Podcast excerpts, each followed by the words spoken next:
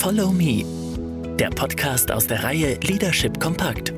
Für Leader, denen Menschen gerne folgen. Von Katrin Gresser und Renate Freisler. Wir haben einen kleinen Impulsvortrag mitgebracht zum Thema virtuell führen. Was bedeutet ähm, die mobile Arbeitswelt für mich als Führungskraft? Was sind denn eure oder ihre aktuellen Herausforderungen? Was äh, sind die Themen in den mobilen, in der mobilen und in der hybriden Führungsarbeit? Es gibt Herausforderungen, die sind ähnlich und dann gibt's auch wieder ganz andere. Also je nachdem, ähm, was genau gerade bei mir im Team und auch bei den Kollegen präsent ist. Und da stellt sich natürlich die Frage, naja, was können denn Führungskräfte ähm, jetzt tun? Also das ist doch ganz einfach, Katrin. Also ich mache noch mehr Meetings. Es macht ja nichts, weil ich kann ja nebenbei meine Mails bearbeiten. Ich beschränke mich nur noch auf die sachliche Kommunikation und ich äh, werde die Arbeitsergebnisse im Team sehr genau kontrollieren. Und am besten track ich auch noch die Arbeitszeiten von meinen Mitarbeitern. Ich muss natürlich für alles eine Lösung haben. Und Fehler werden hemmungslos bestraft. Und im Zweifel, wenn es sein muss, dann male ich noch ein paar Horrorszenarien an die Wand. Oder wie siehst du das, Katrin? Also, ich glaube, da kann ich nicht ganz mitgehen, Renate. also, aus meiner Sicht ist es natürlich so, was gefragt ist, ist einfach dieses Fingerspitzengefühl, die Empathie. Ähm, denn viele Menschen sind einfach in einer hochemotionalen Situation und um dem auch gerecht zu werden. Was heißt es denn ganz genau? Naja, es geht wirklich auch darum, Stimmungen bewusst wahrzunehmen. Also meine eigene Wahrnehmungsfähigkeit auch zu trainieren. Also was kann ich sehen? Ähm, was kann ich vielleicht aber auch hören? Ähm, was verändert sich ähm, gerade auch bei meinen Mitarbeitern? Und äh, ganz wichtig, äh, wirklich auch den Mut zu haben, die Dinge auch zeitnah und direkt anzusprechen. Also was ist mir aufgefallen? Und dann kann ich ja in dem Dialog versuchen, da ein Stück weit ähm, vielleicht mich auch auf eine Forscherposition begeben, um rauszufinden, was passiert gerade bei dem anderen, wie geht es dem anderen. Also das heißt auch den direkten Kontakt pflegen, regelmäßig telefonieren und gezielt nachfragen, wie es denn den Mitarbeitern wirklich im Homeoffice geht und was er oder sie aktuell auch braucht, um sich informiert und vor allem zugehörig zu fühlen. Also es geht darum, ein wirkliches Interesse an dem anderen Menschen zu zeigen. Und schön ist es natürlich auch, wenn Mitarbeiter überrascht werden und ähm, vielleicht mit einer persönlichen Postkarte, mit persönlichen Zeilen, also nicht über den Messenger, nicht über WhatsApp oder welches auch immer elektronische Medium sie nutzen, sondern einfach mal für das Team schöne Postkarten kaufen, die hängt man sich hin und dann hat man schon wieder so einen kleinen Anker. Wichtig ist auch wirklich herzlich ausgedrückte Freude in einem Videocall zum Beispiel über ein gelungenes Projekt, ähm, über eine gelungene Aufgabe. Anlässe gibt es immer genügend. Aber auch Fehlzeiten sind immer eine gute Gelegenheit, um ein Vier-Augen-Gespräch oder ein Vier-Ohren-Gespräch zu führen. Und wichtig ist natürlich für die Führungskräfte, Vorbild zu sein. Also wie verhalte ich mich eigentlich im virtuellen Raum? Lese ich eben nebenbei meine E-Mails oder mache etwas anderes? Habe ich die Kamera an oder habe ich selbst die Kamera aus, weil ich unbeobachtet sein will? Gehe ich vielleicht den Spannungen manchmal auch ganz direkt aus dem Weg und tue einfach so, als hätte ich es gar nicht wahrgenommen, in der Hoffnung, es wird sich vielleicht von alleine erledigen? Bin ich selbst im Homeoffice erreichbar oder nutze ich die Freiräume auch sehr großzügig? Und ein wichtiger Punkt ist natürlich an der Stelle, sich selbst gut zu führen um in einem guten Zustand zu sein. Denn nur wenn ich mich selbst gut führe, kann ich natürlich auch andere Menschen gut führen. Gerade bei dem Thema Empathie, dieses sich selbst gut führen und äh, für den anderen, in den anderen sich empathisch auch einzufühlen, äh, ist gerade wenn wir selbst in einer sehr hohen Belastung sind, und ich habe ja gerade gesagt, im Coaching kommt es auch immer, wenn die Menschen in einer sehr hohen Belastungssituation sind, dann ist es gehirnphysiologisch so, dass einfach das Frontalhirn, wo die, auch die Empathie sitzt, nicht mehr voll funktionsfähig mhm. ist. Und deshalb ist es so wichtig, so auf den eigenen Zustand zu schauen und sich selbst immer wieder in den guten Zustand zu bringen und da auch Methoden dazu zu lernen, um dann auch auf die anderen eingehen zu können. Ja, und es geht auch darum, ganz gezielt Interaktionen zu gestalten, so wie wir es heute auch tun. Also für Führungskräfte und auch für die Mitarbeiter und Mitarbeiterinnen bedeutet das, sich flexibel an die aktuellen Gegebenheiten und Erfordernisse anzupassen. Also umfassend zu informieren, kommunizieren und diskutieren. Ich sage immer, wenn ich selber das Gefühl habe, ich habe genug kommuniziert, dann geht's erst richtig los. Ähm, vielleicht auch ein Stück weit auf die Existenzsicherung zu schauen, gemeinsam über die Herausforderungen sprechen und in Interaktion neue digitale Wege finden, um auch Kundinnen und Kunden zu erreichen. Ja, was ist noch wichtig in der aktuellen Situation? Profil zeigen und vorangehen. Sicherheit, Vertrauen und Orientierung geben. Denn das sorgt für Klarheit, Visionen, Charisma und Coaching, also auch manchmal so diffuse Gruppenprozesse, sind einfach immer nur eine Seite der Medaille. Also das heißt wirklich auch regelmäßig Feedback geben und nehmen, denn Feedback ist erstmal Orientierung und das ist die Basis ähm, für eine gute Zusammenarbeit, ganz egal ob real, virtuell oder auch hybrid. Dabei hat Positives immer Vorfahrt.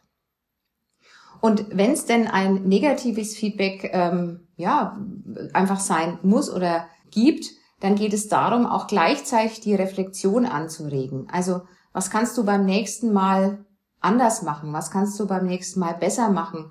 Wie wirst du das nächste Mal an die Aufgabe herangehen?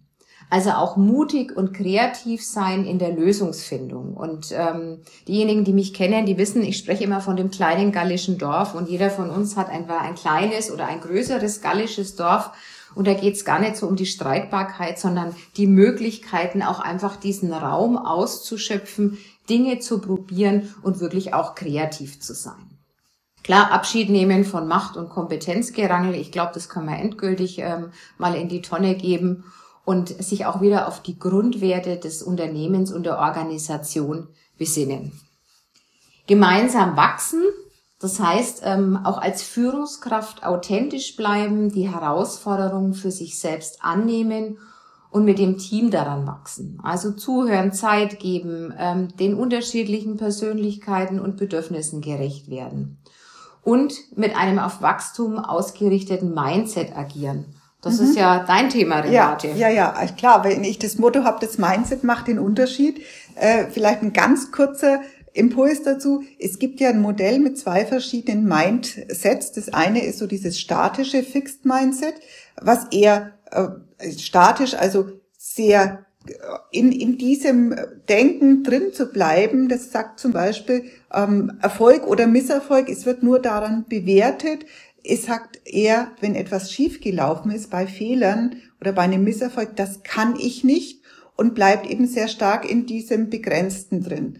Und da ist wenig Raum für Wachstum. Und dann gibt es das flexible Mindset oder auch das Growth Mindset, das ist auf Wachstum ausgerichtet. Und das brauchen wir jetzt ganz besonders, weil wir haben ja alle, wenn wir sehen, im letzten Jahr, welche Lernkurven wir auch alle gemacht haben, wir brauchen dieses äh, Mindset auf Wachstum ausgerichtet und das sagt eben nicht nur, das ist jetzt Erfolg oder Misserfolg und es war gut oder schlecht, sondern äh, wenn etwas nicht gelingt, dann sagt, okay, was kann ich denn daraus lernen? Also so dieses eigene Lernen aus den Fehlern, aus dem Misserfolg. Und es sagt eben nicht, äh, oder so grundsätzlich, das kann ich nicht, das ist im Statischen, sondern es sagt, das kann ich noch nicht und impliziert, das kann ich noch lernen. Und schon allein diese Art und Weise des Denkens macht mit unserem Gehirn etwas anderes. Wir werden auch viel offener für neue Prozesse, wenn ich davon ausgehe, dass ich Dinge eben lernen kann. Und äh, unser Gehirn ist ja sowieso eine Baustelle, es baut sich ständig um.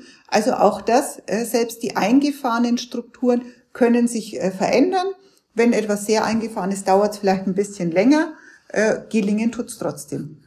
Ja, und auch in den Krisensituationen muss ich als Führungskraft kein Held sein. Viel besser ist es ja, bei sich selbst zu beginnen und zu reflektieren. Wie geht's eigentlich mir? Was gelingt mir schon gut oder was ist mir gut gelungen im letzten Jahr? Also in die persönliche Retrospektive zu gehen. Welche Dinge fallen mir vielleicht noch schwer? Welche Facetten meines Führungsstils helfen mir, Und welche sollte ich ähm, in diesen Zeiten einfach auch anpassen oder auch neu erlernen? Was braucht mein Team? Was brauchen meine Mitarbeiter? Und wie kann ich als Führungskraft unterstützen? Wie kann ich auch Hindernisse aus dem Weg räumen? Und ähm, die meisten von Ihnen sind ja schon mal geflogen, auch wenn es vielleicht schon eine Zeit lang her ist. Ja, und da heißt es ja im Flugzeug immer, setzen Sie sich als erstes die Sauerstoffmaske auf. Und genau darum geht es. Jetzt werden Sie sagen, na ja, wenn meine Kinder neben mir sitzen, dann gebe ich natürlich den beiden als erstes die Sauerstoffmaske. Ja, vielleicht fallen sie dann schon um.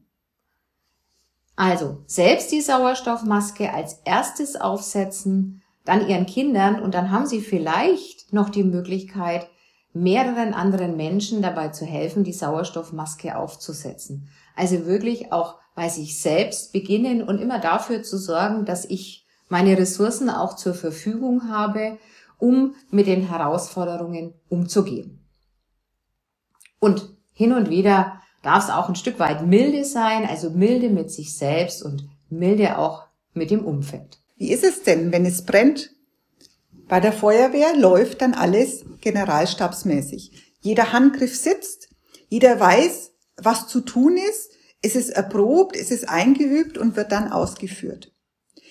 Die Corona-Krise provoziert zwar oftmals genau diese Kommandostrukturen, der Unterschied ist, dass keiner einen Plan hatte bisher und nichts davon kann geübt werden.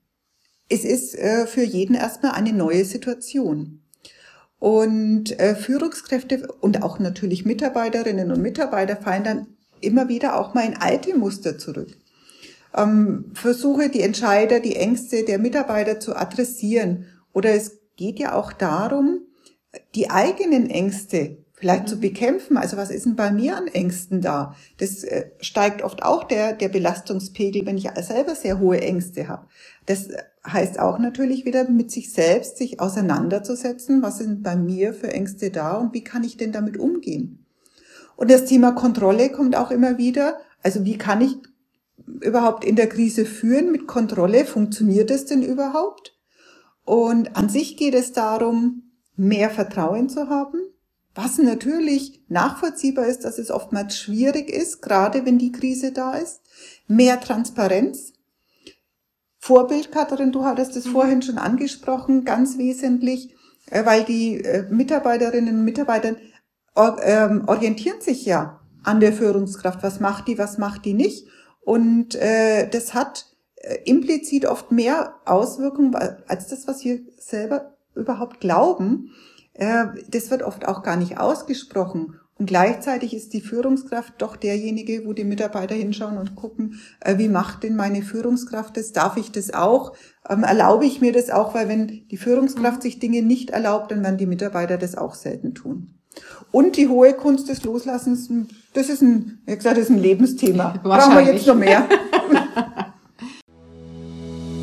Weitere Follow Me Podcasts gibt's auf Spotify. Inspirierende Hörbücher von Katrin Gresser und Renate Freisler bei Audible und im Leseraum von www.einfachstimmig.de. Spannende Themen für eine Arbeitswelt im Wandel, die längst mehr braucht an mutigen Zukunftsvisionen, Begeisterung und Herzblut. Sie haben Lust auf einen direkten Austausch mit den beiden? Dann einfach direkt Kontakt aufnehmen unter info at einfachstimmig.de oder besuchen Sie uns auf Facebook, Xing oder LinkedIn. Follow Me, der Podcast für Leader, denen Menschen gerne folgen.